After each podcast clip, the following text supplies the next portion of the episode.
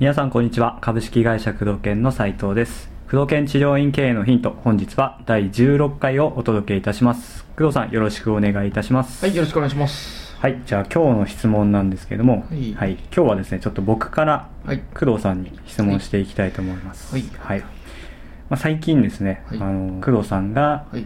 行ったお店ではいこう感動したとかこう治療院に使えそうなこうサービスだなとかうん。そういったことが何かあったらぜひ教えてほしいと思いますうん。はいお店、お店とかねよくうんねいろんなとこ行ってるじゃないですか結構行ってますね。はい。うーん。いろいろあるんだけど、まず治療院業界に役立つことっていうことはいなんだけど、まあ、結構ね、こういったあのノウハウ系とか、普段のメールマガジンっていうのは、うんうん。あの治療院さんがいかにこうね、売り上げが上がるかとか、はい。どういうふうにこうリピートを増やすかみたいな話なんだけど、ね。基本的に僕はもともと治療家ではないしそういっはた主義とかを専門に勉強したこともないので、うん他業界からヒントを得ることが非常に多いので、うんうんうん。えー普段何気なく、ねはい。行っているお店だったりラーメン屋さんでもいいし定食屋さんでもいいし、はいえーそれこそ夜のねなんかそういったお店でもいいですし、うん。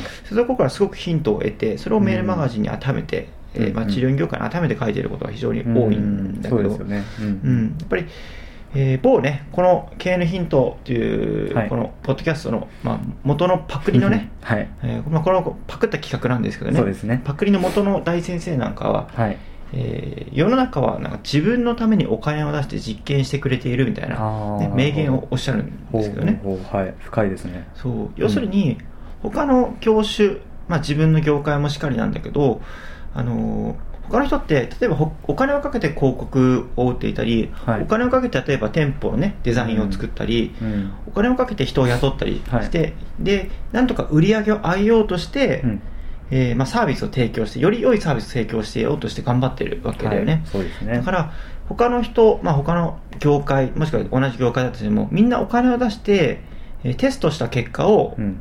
普段こう提供しているわけで、はい。それは提供、まあ、テストし尽くされたもので、最高のものが出ているはずなんで、うんそれの最高のものっていうのは、えー他の業界でも自分の業界でも同じなんだけど、はい。お金を出して実験してくれているその実験結果を無料でうん。見れるという考え確方をかに。そうですね。持ってほしいんですよね、うん。そうするとこれはなんでこういった結果になったのかだなんでこうしているのかとか、これを業界に使うためにはどうしたらいいのかということを考えると非常に非常に使える部分が多くて、うん。せっかくみんなが実験してくれてその答えをねうん。提供してくれてるわけで、うん。それを真似しない手はないんだようね、ん。確かに他の業界なんか特に、ね、治療業界は違う切り口のものが多いから勉強になると思うんだよね。うんうんでも斉藤君ねこのいろいろ言ってみてなんかいい例とかある、そうですね、うん。僕はつい最近なんですけど、うん。あの半年ぐらい前に、うん。まあ、その泊まったうん。旅館からですね、うん。あの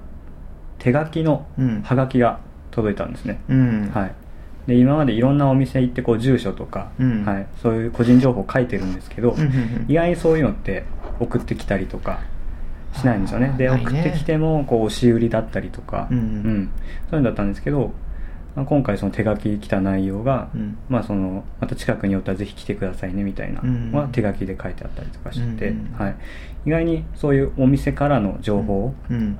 っていうのを、まあ、住所を取ってても使ってないっていうのが多いと思うんですけど、うん。その旅館はちゃんとそういうふうにやってくれたんですよね。うん。うん。これこういうまあ治療院に当てはめたら、まあうん。住所って必ず取るじゃないですか、うん大体ね。そうですね、でそれを生かしてないうん。治療院さんも結構いると思うので、うん。それもすぐ使えるそうだなと思いました。ねそうだね。はい。まあどんな業界にしてもその既存の顧客の大切さをうん。うんはい。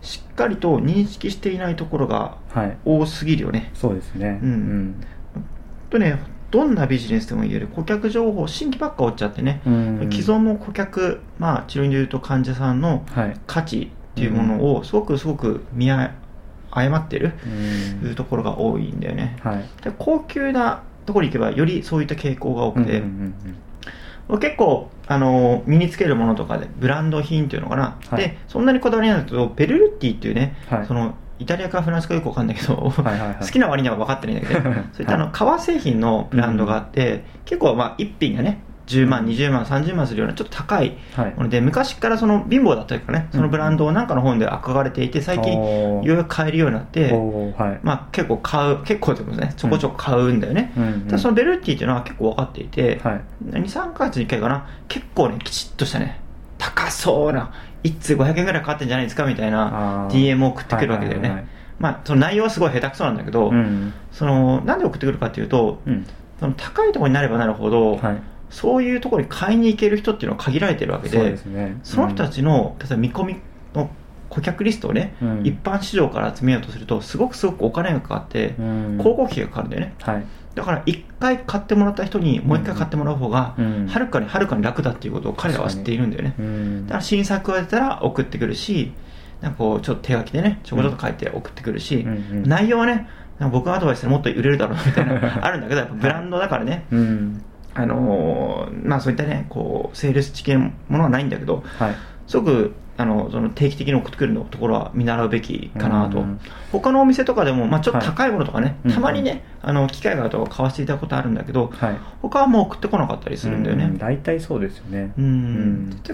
俺だったら絶対送るけどね、うん。なんで送んないんだろうとか思っちゃう。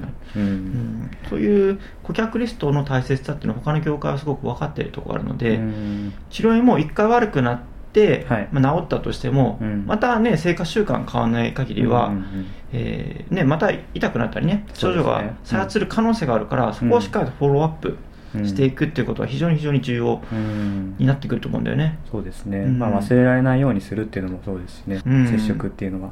そうそうそうそう、はい。ただその顧客の眠れる価値をね既存顧客の眠れる価値を絶対忘れないようにするっていうのは、んんまあどんなビジネスでも鉄則だなとうん。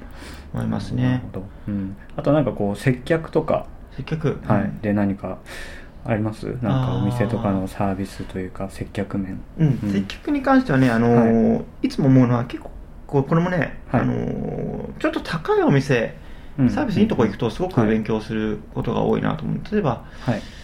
うん、僕なんか例えば打ち合わせとかでリッツ・カールトンのあのーカフェみたいなの使うと、コーヒーが一杯ね高いのと2500円とかしてね、すごいですうん。ね、ちょっと高いんだけど、うん。あのそういうところなんか行くと、ね、すごく接客がやっぱいいので気遣いが半端ないなといつも思ってね、どの辺でそう感じますか？気遣いっていうと。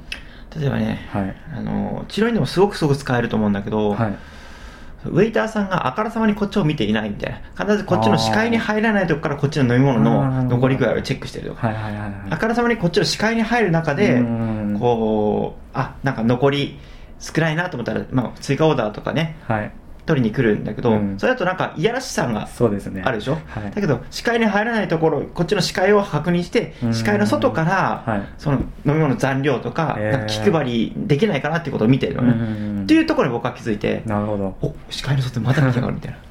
へえすごいですねそうれそういうところがやっぱ違うよね、そうするとなんかうすぐね声かけてくれたり。はい。そうすると視界の中から見られるとねちょっとなんか、うちょっとちょっとそうですね。感じちゃいますもんね、そうそうそうそうそう、そういうところなんかやっぱ一流だなと思うし、うん。うん。あと目線とかね、はい。あの一つ一つなんか注文ありませんかっていう時にも、はい。他の飲食店だったら全然目と目を合わせなかったり、うんすごくなんか不愛想のね表情で取りに行くんだけど、ありますね。リッツ・カールトンとかはやっぱりうん一個一個の動作がやっぱりちゃんとしてて、うん。その取る時のはいあのもう一つの手とか、はい。視線とか完全にアイコンタクトってにっこり笑うとかね、はいうん。その距離感とかオーダーを取る時の、はい。取ってから一歩前に出てくるとかね、うん。そういったところとかはすごく勉強になったりして、うん。あこれ治療院のその受付のね申し入れの時に使えるだろうなとか、うん。うんどんなだからそういった一流の店に行くとやっぱりあのそういうところに細かい人がお客さんで行くから、うん。そういう細かい人相手に一流のサービス提供してるっていうのはそのサービス見るよ見るだけだったら無料だから、うんうんうん。そういうのすごく勉強になると思うんだよね、うん。一流の喫茶店とか。う、んうん、サービスとか。そういっただからホテルとかねはい。泊まってみるといろいろ勉強になることがあるかもしれないな、うんなるほどなるほど、うん。そうですね。まあお金払ってそうですね。そういうの勉強になりますよね。うん。ん。東京のね言うと、まあ、そんなにたくさんよくわかんないけどリッツ・カールトンとか。はい。うんとかシャングリラホテルとかも結構ね東京にある、まあ、東京かな？駅なんだけど、はい。すごく接客良かったな、うんうん、それでいいところに泊まってみると安いビジネスホテルとはまた違ううんところがある、だから最近のビジネスホテルは、はい。そういったいいところを結構研究してまあ、安いなりにそういったいいサービスを提供して頑張ってるから、うん。すごく選ばれているとかそういったところに力を入れているなビジネスホテルといえども、そういうところを気にしないような昔ながらのビジネスホテルっていうのはやっぱり徐々に徐々に選ばれなくなってきている確かに。ううんん、と思う。だからそういった接客のいいところとか、うん。値段は同じなんだけど結構人気のあるところはう、んもう1週間前くらいからビジネスホテルでも予約が取れなくなってきたうんりするよね、うん、だからそういったところに行って、えー、地上に使えるとかないのかとかね、うん。それを考えて、うん。メールマガジンとかでうん。ちょっと思いついたのを治療向けに書いているっていうことが多いんだよね、うん。うん、あとねすごく最近継続課金じゃないけど、はい。これもいずれメールマガで書こうかなと思ったんだけど、はいはいはい。東京でね結構ラーメン屋さんなんだけどラーメン結構はい系列店を出しているラーメンケイスケっていうグループがあるんだよね。ケイスケはい。うん。渡りガニの雫とか。あ北海道のあれですか？北海道なのかな？うん。麺屋圭介っていうのかな？なんか結構高田馬場とか、東京駅にも入ってるね。あのメイン、はい。メインストリートみたいな、うん、あと結構ね56店舗。新宿のルミネにも入ってるかな？う、うん。ん。すごく個性があって、あそこのラーメンなんかすごく考えて作ってあって、はい。器がねちょっと変わっていたりはい。新宿なんかは器にねラーメンに蓋がしてあって、蓋がしてある。うん。そこの中にあえてこのスモークの煙をね入れて閉じ込めるの、ほうほうほう。でその煙開けた瞬間その煙を楽しむみたいな、へえ麺なんラーメンなんだけど、はい。香りまでね意識してそのエンターテインメント性だよね、ね味だけじゃなくてそのラーメンの器がちょっと変わってる。そして蓋がしてある、はいはいはいで蓋を開けるとそのスモークした香りその香りも選べるの何個か。うん。日替わりなのかな、すごいですね。新宿にケースケで検索すれば出ると思うんだけど、うん。ルミネの上に入ってるでそこのグループがやってるのがトッピング無料券みたいなのがあってはい。1ヶ月間そのトッピング無料券を300円くらいのものを買うと、はい。その券を持っていくとはい。何回行ってもトッピング1個ね無料になるの。あそうなんですか。それは持っていけば。そうそうそうそう、へえそうすると何が起きるかっていうと、はい。トッピング300月300円で1回行けばはい。多分トッピングなんだろうな1回100円とか200円だと思うんだけどはい。それが無料で受けられるその券があるとね。300円うんいやトッピングパスみたいなもんでね。はいはいはい。トッピング定期みたいな。だから10回行ったらさトッピング代だけで例えば1000円とか2000円いくでしょ、い。それが月300円で OK だったら、うんうんうん結構さなんかお腹空いたら行くねどうせ行くんだったらトッピング無料券あるとこってうん。行くじゃん、うんうん。でもここには落とし穴があって、はいトッピング無料だけどラーメンの利益はしっかり出てるわけで 確かにそうですね。ラーメンの原価ってやっぱね、うん。えーまあ、3割4割だから、うん。6割くらいは絶対利益が残ってるはずだから、はい。そっちへ利益をどうして、うん。トッピングの利益を捨ててるわけだよね。で何を取ってるかっていうと回数を取っててね。回数ラインはい。回数を取ってるわけだよ、うん。トッピングを捨てて、はい。うん、トッピングで利益を、えー出そうとせずに、うん。その回数来てもらうことでラーメンの原価の方で利益を出そうということで、うん。あすごくいい戦略だなとラーメン好きな人はどうせラーメン行くんだったらトッピングの、あのパス持ってるうん。ケースが行こうね。美味しいしね、なるから、はい。そういった意味ではすごくうまいなと、うん。トッピング定期ね。トッピング確かに。通う理由ができますもんね。うん。うん。でこれもねいずれ治療院で書こうと思ったんだけど例えば、えー酸素カプセル定期券みたいなね、うん。10分間無料券500円です。はい。で酸素カプセルだけ受けに来る人って少ないから、うん。治療受けたついでになるでしょ、うなりますね。だったら治療の方で利その酸素カプセルで利益が出ないけどうん。治療の方で利益が出てるから、はい。なんか毎月来る理由になるじゃん。うん。うん、だ定期のあのメンテナンスのついでに、はい。メンテナンス会員みたいなメンテナンス会員様限定ではい。この例えば酸素カプセルとかなんかはい。動くベッドでもいいし、うんうんそういったものを無料であげるとか月100円出してくれればえー買い放題ですよみたいなのを使ったら、はい。多分なんか来る理由になるし、うん。そうですね。うん。定着率っていうのは上がるんじゃないかなというところを、うん。そのメインやケイスケ？ケイスケグループのそのトッピングパスうん。からヒントを得たりしてるよね、うんうんうんまあまあ上げればキリはないけどそういった他の業界っていうのは本当にお金を出していろいろテストしてくれてるわけだから、はい。そこを治療業界に、まあ一般的な人とそんなの関係ねえとかね、ううんちの業界じゃないからって何気なく受けてしまうんだけど、うん。そういうところにヒントっていうのは山盛りあるから、うん。そういうところに気づける自分になった瞬間に、すごく自分でこう改善できる力がつくと思うんだよね。